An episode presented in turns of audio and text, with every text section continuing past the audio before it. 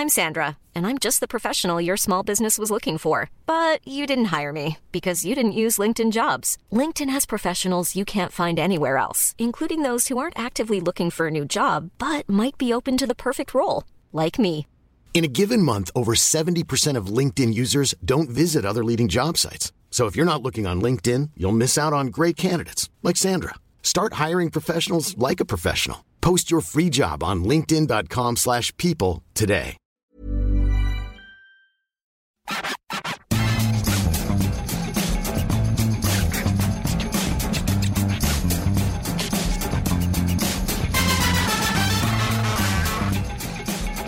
Bonjour à tous et bienvenue dans le FC Stream Team. Je suis Martin Mosnier, journaliste à Eurosport et avec Maxime Dupuis, on va débriefer la belle victoire des Bleus face à l'Australie 4 buts à 1 pour leur entrée en lice dans la Coupe du Monde. Maxime, c'était plutôt convaincant.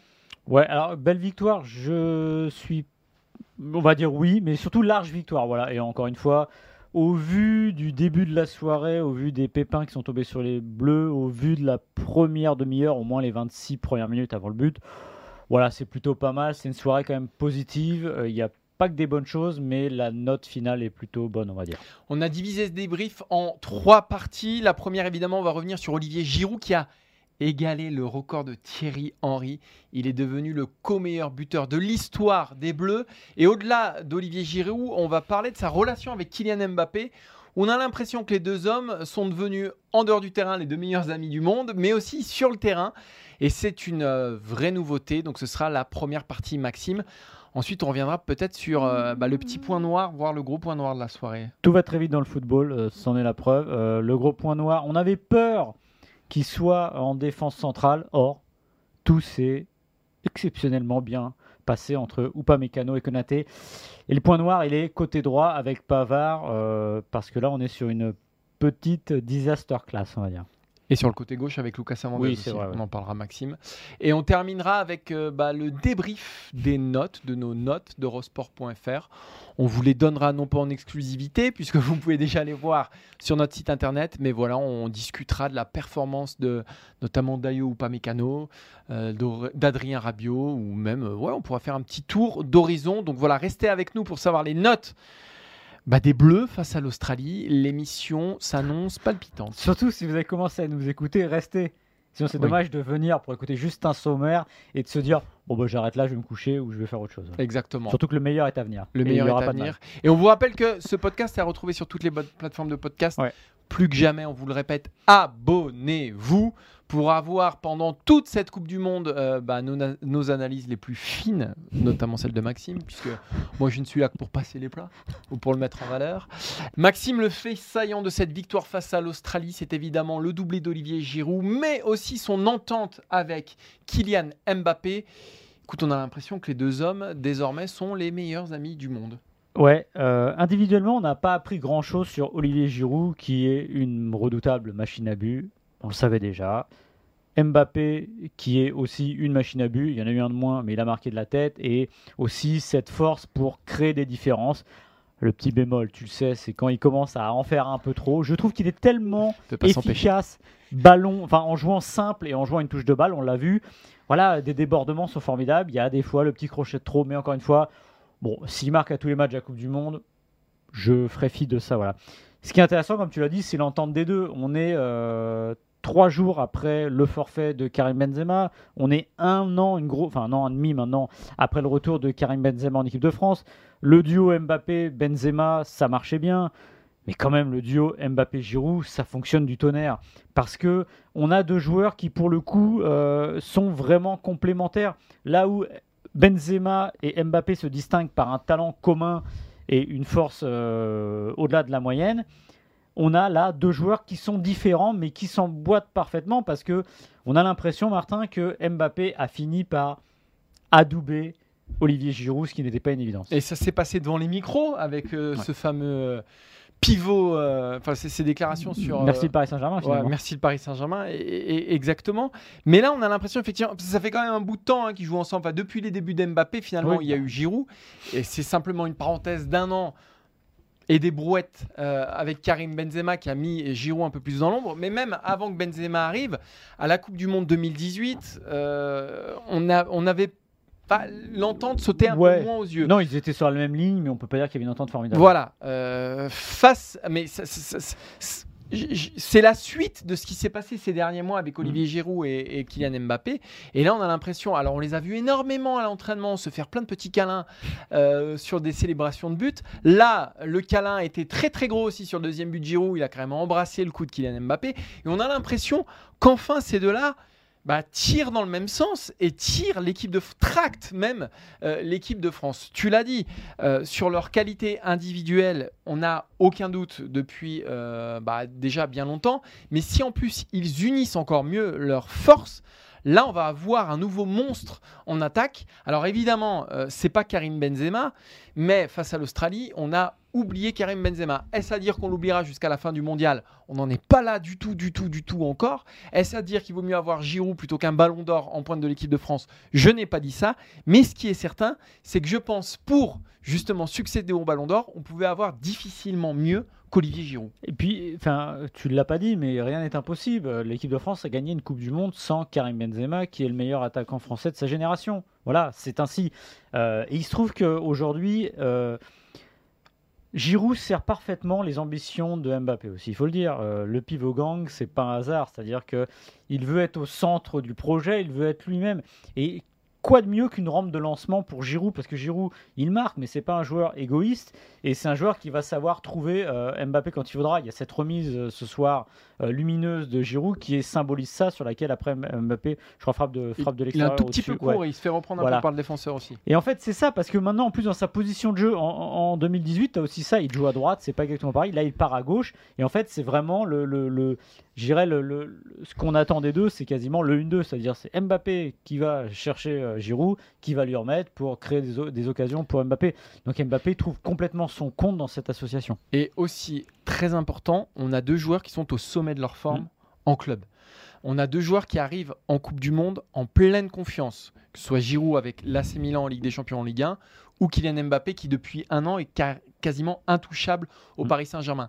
Ça aussi, ça change pas mal de choses parce que les deux sont ancrés dans un statut qu'aujourd'hui rien ne remet en cause. C'est-à-dire aussi bien leur aventure en club et la blessure de Benzema a complètement conforté Giroud qui est l'indiscutable numéro 1 en pointe. Je veux dire, Colomboigny et Marcus Thuram, ils ont sans doute, enfin, c'est pas sans doute, ils ont beaucoup de talent.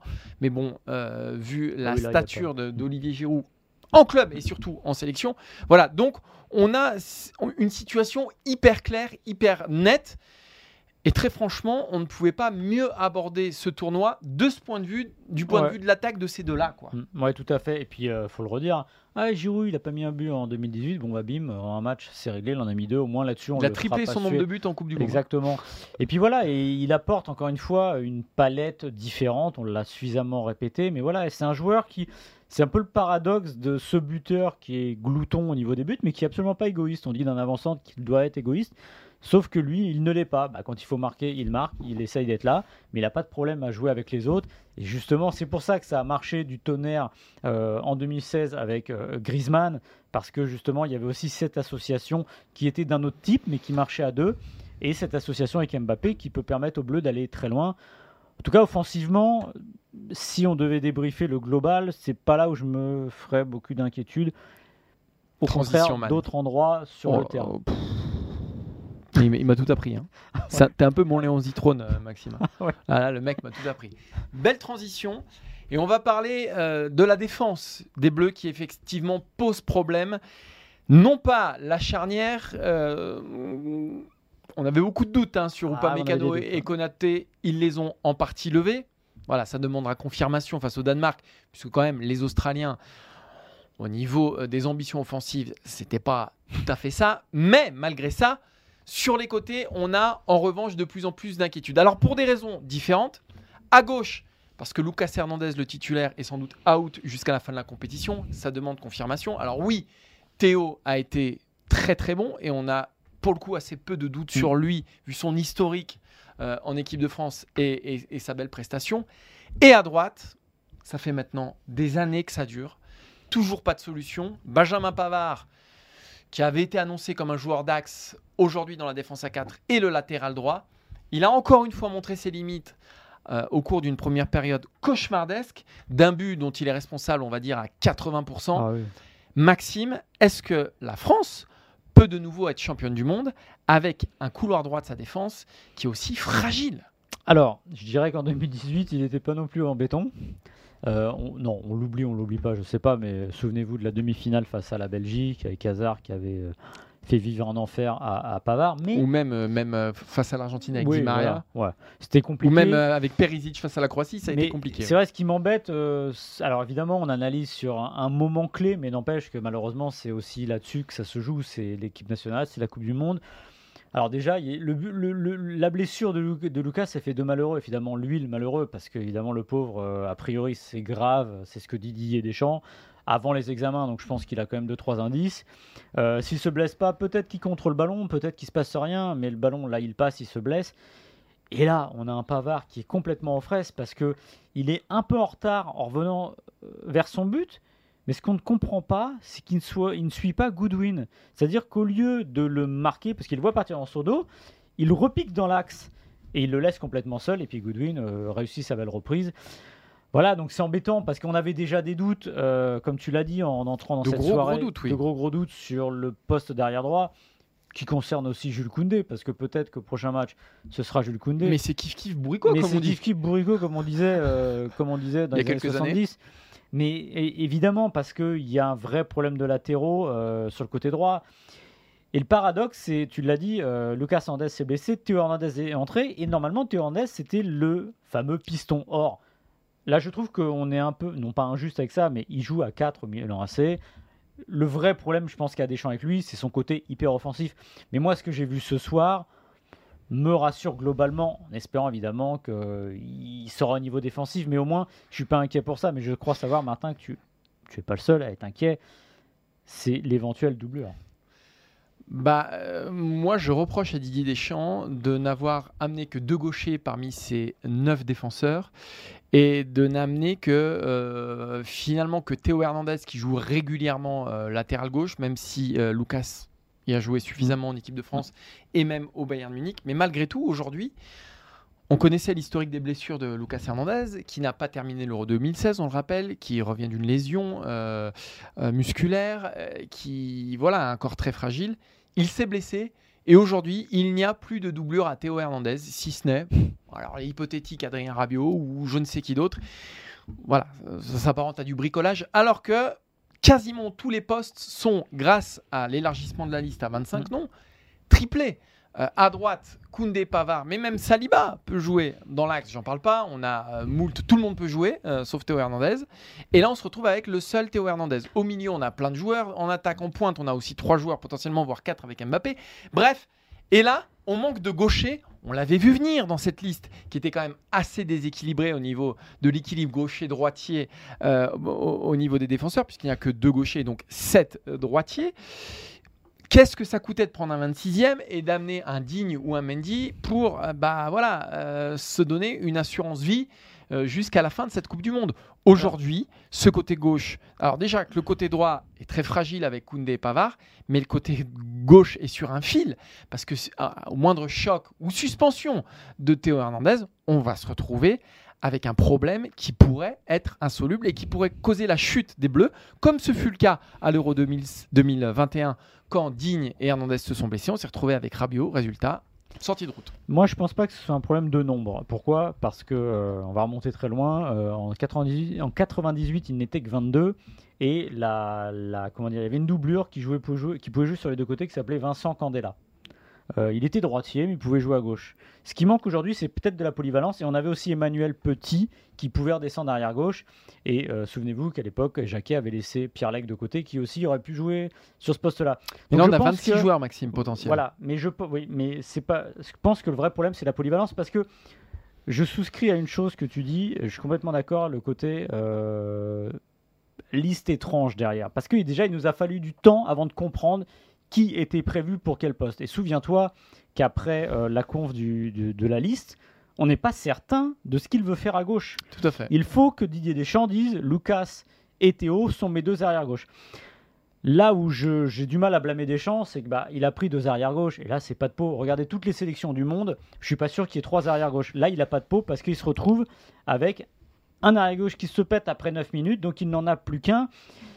Et le problème, c'est que derrière, en effet, le problème, c'est qu'il n'y a pas ce joueur polyvalent qui pourrait, enfin qu'on ne voit pas du moins arriver, parce qu'honnêtement, j'imagine pas une seconde Rabiot passer. Bah non, on a trop besoin de Tu- lui tu au milieu. déshabilles pour, pour habiller Jacques. Non, mais tu vas mettre qui Guendouzi, Verretou Bah euh, ouais, bah non, là ce que tu vas faire, c'est que tu vas croiser les doigts très fort Bah oui. pour que euh, euh, il ne se blesse pas, ou peut-être mettre un arrière gauche. Il y a des défenses qui ont gagné des, qui ont alors, gagné des coupes du monde, peut-être pas, vu qu'ils sont allés très loin avec 4 centraux. Faut espérer ça, mais en effet, la situation est pas favorable. Mais d'un autre côté, j'ai envie de dire qu'il a pas de peau. Quoi, Oui, que- mais ça je suis d'accord avec toi. Mais disons qu'on qu'il se crée un, un- un danger potentiel qu'il aurait pu éviter facilement en appelant un 26e joueur en couvrant ce poste-là. Je rappelle que si on a, si la FIFA avait donné la possibilité d'appeler 26 joueurs, c'était pas pour rien. Mm. C'est parce que cette Coupe Mais- du Monde était particulière, parce qu'on sait qu'on est dans un moment où il n'y a pas eu de préparation, où quand même les joueurs ont tendance à péter un peu plus que la moyenne. On le voit depuis le début de cette Coupe du Monde. Que Lucas Hernandez, personne ne tombe de l'arbre finalement, parce qu'on sait que c'est un joueur très fragile, Lucas Mm. Hernandez. Et lui, plus qu'un autre, était quand même soumis à un vrai risque de blessure. Après, voilà, tu sais pas, il peut aussi mm, voilà, passer à travers les gouttes. Mm. Et que là, finalement, tu te retrouves face à un danger potentiel, euh, mais que tu aurais pu éviter assez facilement avec Ouais. un Mendy ou avec un Digne. Alors oui, mais après tu pars à... En fait, je pense que le déséquilibre, il vient pas complètement de ça. Le dé- déséquilibre, on peut discuter de mettre Lucas à gauche, Théo à gauche, ok. Mais finalement, le déséquilibre, quand tu vois la défense, tous les postes sont doublés, sauf un qui est triplé, c'est Varane.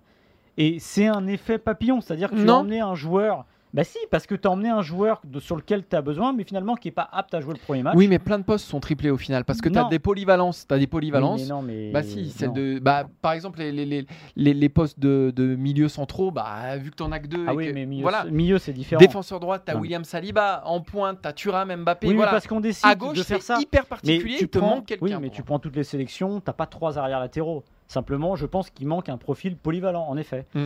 Qu'on qu'on- on va se dire qui on va mettre. Un, un Kim Pembe, par exemple. Alors, Kim Pembe, c'est pas la folie arrière gauche, mais c'était imaginable. Voilà, il manque ça. Et il a. Je vais pas le défendre encore une fois, mais je pense qu'il subit aussi ça. Oui, après il a pas de bol, ça Parce c'est que certain. là, à Eh chaque oui. fois que tu as des un gaucher, en gros, il se pète et tu te retrouves. Et là, 9 minutes, c'est vrai que c'est le cauchemar absolu. En plus, vraiment, c'est tu prends le but sur la blessure. Il y, y a tout qui va de travers. Et en effet, maintenant, il faut mettre Théo Hernandez dans du coton. Après, le gamin, euh, enfin, le gamin, un gamin, mais il a ça l'air pourrait être ton fils. Hein. Ça pourrait. Ouais, Presque. ouais, ça pourrait être son fils. Il est quand même assez solide. On va espérer que ça tienne bien. Mais comme tu dis, au moindre pépin, à la moindre suspension aussi, Mais oui, suspension. Bah oui. on se retrouve dans la panade.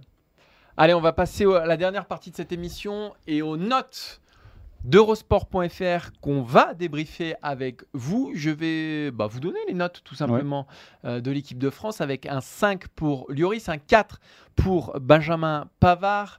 Konaté a eu un 6, Upamecano un 7, Théo Hernandez un 7, Adrien Rabiot un 8, Chouameni un 5, Griezmann un 6, Dembélé un 5,5, euh, Mbappé un 7 et Giroud un 8. Maxime, sur quelle note tu as envie de revenir? Ah, deux joueurs, mais je vais commencer par euh, parce qu'il faut lui rendre un hommage, Un vibrant que- hommage. un vibrant hommage parce que hier ici même, et bon, On l'a un peu découpé. on l'a un peu découpé, mais en même temps, non, mais là on s'est on s'est basé sur des faits, c'est-à-dire que il avait été incapable d'être au niveau euh, psychologique, mental euh, de ses points de sélection. C'est Dayo Upamecano. Et alors là, moi j'aimerais être une petite souris pour comprendre ce qui a changé, le pourquoi il a été modifié. Alors je sais qu'on va nous dire oui, on avait toujours eu confiance en lui, oui, mais non, mais il n'y a pas que ça. C'est-à-dire que là, le match qu'il fait, c'est un match de patron derrière. Troisième sélection, euh, pardon, huitième sélection, et euh, le travail défensif, c'est pas le truc où il y a eu le plus de choses à faire, mais j'ai beaucoup aimé, moi, sa volonté et ses ballons, voilà. euh, Il a Des- remplacé Pogba quasiment dans, Ouais, la, dans la exactement. relance en trouvant ses attaquants. moi, je regrette euh, Dans le jeu long notamment. que Varane manque d'ambition Ouais. dans la relance. C'est propre et ça manque d'ambition. Alors lui, en revanche, il n'a pas hésité. Et euh, franchement, bravo, euh, parce que là, je pense que l'équipe de France, on va pas tirer de conclusion, Ah, et il jouera le prochain match face au Danemark. Si Varane est là, ce sera Varane ou pas Mécano. Il n'y a, pas- il y a pas à chercher ailleurs. On a découvert un, un- un nouveau ou pas mécano, j'ai envie Ouais. de dire. Et il y a peut-être peut-être un, un défenseur qui est né ce soir, peut-être une charnière qui est née, on ne sait jamais, parce qu'on Oui, va suivre avec euh, attention le bulletin de santé de, de Raphaël Varane. Mais en tout cas, il y a peut-être eu la naissance d'un de quelque chose devant nos yeux. C'est assez émouvant. parce que non, mais parce qu'Oupak Mécano ne s'attendait pas à ça. On s'attendait fran- franchement à, à ce qu'il se fracasse parce que dans des matchs de moindre importance et de moindre ampleur, il avait eu les jambes qui tremblent. euh, Et là, premier match de Coupe du Monde, Varane n'est pas là, plein d'absents. C'est à lui bah, voilà, de, de- de démarrer alors que même sa place dans la liste hein, était à un moment en balance. Et franchement, franchement, il nous a étonnés. Alors là, pour le coup, chapeau des champs Ouais, d'avoir ouais. Chapeau des champs d'avoir maintenu sa confiance en Upamecano quand il devait être un des seuls, avec son staff peut-être, à, à croire en lui. Mais croire en lui, c'est une chose. Le lancer, c'en est une autre. Euh, voilà, il fallait avoir une sacrée conviction quand même pour, euh, pour lancer Upamecano. Et oui, tu l'as dit, c'est un sans faute. Et plus qu'effectivement son travail défensif, même si à chaque fois, avec son corps, dans les duels, il a été voilà, très bon. Mais alors dans les relances, Hmm. la passe pour Griezmann qui amène l'action d'Mbappé en fin de première euh, période, bah, c'est lui. Et le nombre de fois où il trouve dans les pieds ses attaquants ou dans la profondeur, je pense soit à Théo Hernandez, soit à Griezmann, soit à Dembélé. Franchement, euh, ouais, un vrai match de patron, c'est un Et- match à euh, un taulier de 50 sélections. Et c'est important parce que euh, le milieu de terrain n'a pas le potentiel créatif qu'il a avec Pogba. Mm. Donc il faut qu'il y ait des gens qui compensent. Et, et ça doit aussi partir de l'arrière. C'est pas ça- les actions ne se construisent pas à partir du milieu de terrain seulement. Et casser des lignes comme ça et aller chercher les joueurs plus en profondeur, c'est plutôt pas mal. Euh, Pavard, on en a parlé dans le second sujet, mais c'est vrai que c'est le, bah, c'est le gros point noir. Il a été quand même débordé. Et il me semble que 4, c'est une note qui reflète sa prestation d'ensemble, même si ça a été Je mieux. t'allais dire qu'elle était généreuse. Non, bah non, pas généreuse, mais c'est moi qui l'aimais. Donc euh, de toute façon, je Ouais, suis- mais t'as un grand cœur. je non, mais je suis pas là ni pour être généreux, ni pour être dur. Je suis là pour être juste. On Voilà. pourrait terminer là-dessus. hein. Voilà. Euh, alors la note, moyenne note sur Ah. laquelle euh, j'aimerais revenir, c'est la note d'Aurélien Tchouameni. Ouais. euh, qui est une note de 5, parce que personnellement, je l'ai trouvé assez neutre. Et quand on parle de Upamecano qui a grandi dans ce Ouais. match, je trouve que lui a un peu rapetissé Ouais. euh, par rapport à ce qu'il nous avait montré jusqu'ici. On s'était dit que la Coupe du Monde, ça allait être la sienne, Mm. en exagérant à peine, mais qu'il allait prendre les responsabilités euh, en l'absence de Pogba et Kanté. Et finalement, ça s'est déporté sur Adrien Rabiot. Ça a été spectaculaire, Rabiot. Je pense que Chouameni a eu des consignes de Didier Deschamps parce que le système et, le casting de ce 11 bah voilà, euh, proposait quand même une option ultra offensive. Et je pense que Chouameni, moi, a été bridé. Je, je vois pas d'autre explication. Ou alors il est en dedans, mais je pense qu'il a été bridé. Alors, je, je valide, mais il y a des choses que j'ai vues en première période qui m'ont un peu inquiété euh, au niveau des transmissions de balles, des fois contre temps, des, des- une forme de timidité paradoxale. Oui, c'est ça. euh, Alors qu'on s'attendait à tous bah, sauf à ça. Oui, sauf qu'il n'avait pas eu. Alors, encore une fois, euh, il l'expliquera sans doute mieux que nous, mais il y a des moments, bah, vous savez pas, tout va très bien, et puis d'un seul coup, vous vous dites, ah ouais, là, c'est la Coupe du Monde quand même. Bah, Peut-être que Dayo Upamecano, à l'inverse, c'est ce qui l'a qui l'a mis dans, dans le, dans le bon rythme. Alors qu'en effet, Chouameni, moi, la première période, alors il est aussi au diapason des autres euh, sur la petite première demi-heure. Moi, j'étais un peu inquiet parce qu'encore une fois, bah, les, les batailles, elles se gagnent aussi au milieu de terrain. Et si celui qui est censé euh, incarner la relève et le, porter fier les, couleurs de l'équipe de France, not- notamment au milieu de terrain, Aurélien Tchouameni n'est pas au niveau, c'est difficile. Ça, a été un peu mieux par la suite, un peu comme l'équipe de France. Et Didier Deschamps l'a dit aussi, il dit les, les, Australiens ont perdu beaucoup d'énergie aussi en première période. Sans doute qu'ils ont baissé de pied. Au moment, ils ont eu le mérite, les Français, notamment Tchouameni, de se reprendre. On va terminer. Là, ça va être un one-man show de Maxime Dupuis. Ah non, mais j'ai une dernière note maintenant, je voudrais parler. Ah Celle de Kylian Mbappé? Non. Ah, tiens donc Parce que moi, je voulais te faire réagir sur Kylian Mbappé. Vas-y. Dembélé. Oui, alors Ousmane Dembélé, 5,5. Euh, heureusement que ça passe décisif quand même, sauve, euh, sauve le tout, Ouais. parce que très franchement, sa, sa première mi- période, bah, il, y a eu, il a fait deux fois la différence, il est passé deux fois, donc euh, c'est à mettre à son crédit. Moi, je le trouve un peu, comment dire, un peu mou. Ouais. Je le trouve, je trouve qu'il manque de conviction dans ce qu'il fait. C'est-à-dire qu'il fait des différences, mais je le trouve pas assez engagé euh, dans ce qu'il veut proposer. Euh, et du coup, ça me donne un- une impression d'ensemble qui est quand même très moyenne. Alors, par contre, son ballon, oui, ça passe décisive Ouais. Ah oui, est, est magnifique euh, pour la tête de, de Kylian Mbappé, mais il me manque ce surplus d'énergie. Ouais, pareil, exactement. La première période, je trouve très mou. Peu de, de- Il va provoquer, il va y aller, mais il manque quelque chose. On a l'impression d'un joueur qui était ou fatigué ou pas au niveau au début. Et, et je me dis, mais c'est quand même incroyable. Et puis à un moment, il a fait une, une grosse différence en première mi-temps. Et là, on se dit, ah, on l'a retrouvé, voilà. C'est un match pour Mais c'est intermittent aussi. C'est hein. intermittent et je suis pas sûr que ça suffise. Voilà, Non, mais parce que déjà que le, le système ainsi Voilà. à 4 offensifs, il est en balance parce qu'on sait très bien que Didier Deschamps euh, est pas trop un joueur de PlayStation. Disons que ça fonctionne contre l'Australie, Voilà. ça fonctionnera moins contre le Danemark. Exactement, voilà. Alors les Danois, l'avantage c'est peut-être qu'ils vont besoin, vu leur match nul, ils auront, ils auront besoin peut-être de sortir un peu plus et encore parce que finalement un match nul contre les Bleus et 3 points derrière, ça peut passer. Mais je suis un peu, ouais, je suis un peu déçu de sa prestation. euh, Il n'a pas totalement saisi sa chance. il a pas totalement saisi sa chance. On finit avec Kylian Mbappé, tu l'as mis combien? Je lui ai mis 7. Parfait. Mais non, mais bah, Ouais. je, je le répète, je ne vais pas changer mon logiciel là-dessus. Ah non, ça non. La première période, il y a des moments où on a envie de lui dire Kylian, lâche le ballon. Donne le ballon plus vite, tu vas y gagner. Et les fois où il le fait, c'est lumineux, voilà, tout simplement. Il y a plein de fois où il y a un petit crochet de trop, voilà, tout simplement. Après, Maxime, objectivement, il est décisif sur le deuxième but des Bleus avec cette évidemment. talonnade pour Rabiot. Et qui il est marque de la tête, donc peux rien Il dire. marque de la tête et fait une super passe décisive pour Giroud. Donc, Mais évidemment. il y a du gâchis, mais encore une fois, je pense que c'est son jeu et je pense qu'on. Oui. Tu vois, tu vois, Mais- Mignon le bride, Mbappé, faut pas le brider. Oui, mais je lui demanderai toujours plus. C'est-à-dire que Mbappé, moi, je veux qu'il fasse toujours le bon choix. Je sais que c'est pas possible, mais surtout, en tout cas, je veux pas qu'il fasse le mauvais choix à cause d'un ballon, d'un dribble en trop. Voilà, simplement. Le fameux crochet en trop dans la surface avec le débordement. Voilà, il y a plein de fois, il revient, il revient, alors qu'on a envie qu'il donne le ballon, tout simplement. Moi, je suis comme ça. Moi, je suis un joueur dans la dans le collectif. je donne le ballon une touche de balle. Non, mais c'est vrai. Bah voilà, bah, je pense que les gens pensent comme moi. Je sais que le peuple pense comme moi. Ah, Maxime, porte-voix du peuple français. C'était l'émission du peuple. le- On, voilà, a eu le ballon d'or du peuple. peuple. On a eu- maintenant, on a le FC Stream Team du peuple grâce Non, à mais- Maxime Dupuis. Et je le répète, alors, il a raté son Euro 2021 à cause de ça. Donc j'ai pas envie qu'il refasse une deuxième fois. a déjà marqué plus de buts qu'à l'Euro. Oui, bah oui, oui, d'accord. Mais euh, l'Euro, il n'y a pas l'Australie non plus, si tu veux. Ouais, d'accord, mais il y a Ah, la Hongrie, quoi. Donc Mais pas- en effet, ouais, bah, ça fait un partout, ça n'était pas bien. Mais bon, bref. En tout cas, je pense que le jour où il, euh, dans ses choix, il gommera parfois le moment où il garde le ballon un peu trop, où il fait le crochet de trop, là, il sera intouchable. Déjà qu'il n'en est pas loin, là, ce sera formidable.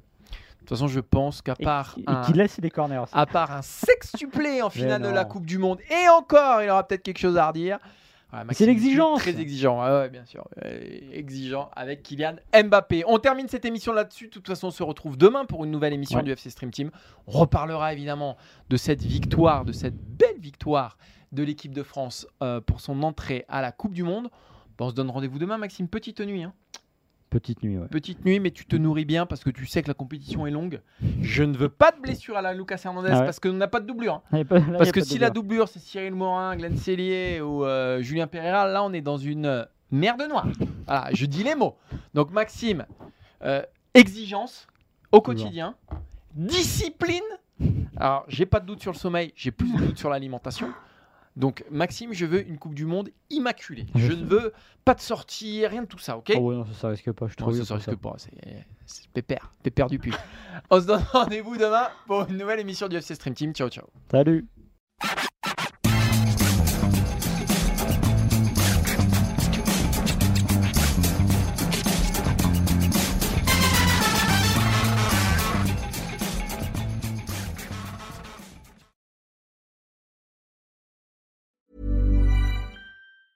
Hey, it's Danny Pellegrino from Everything Iconic. Ready to upgrade your style game without blowing your budget? Check out Quince. They've got all the good stuff shirts and polos, activewear, and fine leather goods, all at 50 to 80% less than other high end brands. And the best part? They're all about safe, ethical, and responsible manufacturing. Get that luxury vibe without the luxury price tag. Hit up quince.com slash upgrade for free shipping and 365 day returns on your next order. That's quince.com slash upgrade.